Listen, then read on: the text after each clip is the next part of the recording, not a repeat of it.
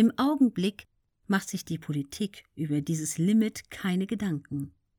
Sie müssen sich nur mal vorstellen, die Waldbühne Berlin ist für 25.000 Menschen zugelassen.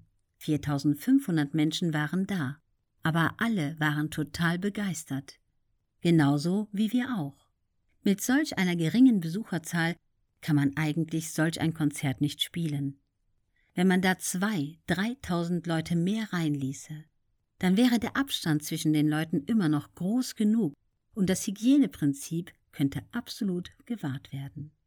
Und dann würde man anfangen, ein solches Konzert auch bezahlen zu können und die Leute, die dafür arbeiten. Julian Backhaus, was Sie neben Ihrer Studio- und Bühnenkarriere alles tun, hat ja schon ganze Bücher gefüllt. Eines davon hieß im Untertitel Bekenntnisse eines Getriebenen. Verbinden Sie Positives mit diesem Begriff? Peter Maffei Ja, absolut. Für mich ist Getriebensein nichts Negatives.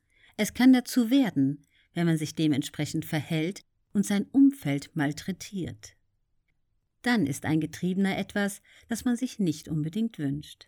Aber getrieben zu sein von Unruhe, von Kreativität, es gibt, wie ich finde, eine positive Getriebenheit, die ist lebenserhaltend. Ich erlebe in meinem Umfeld immer wieder Menschen, die man als positiv getrieben bezeichnen kann und die bis ins hohe Alter enorme Leistungen vollbringen. Und die sind für mich ein bisschen, wenn Sie so wollen, Vorbild. Julian Backhaus. Ihr neues Buch heißt Hier und Jetzt.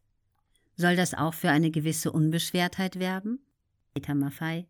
Das Buch Hier und Jetzt ist entstanden, als diese Unbeschwertheit noch da war. Sie hat jetzt stark gelitten durch die Umstände, die wir alle beklagen.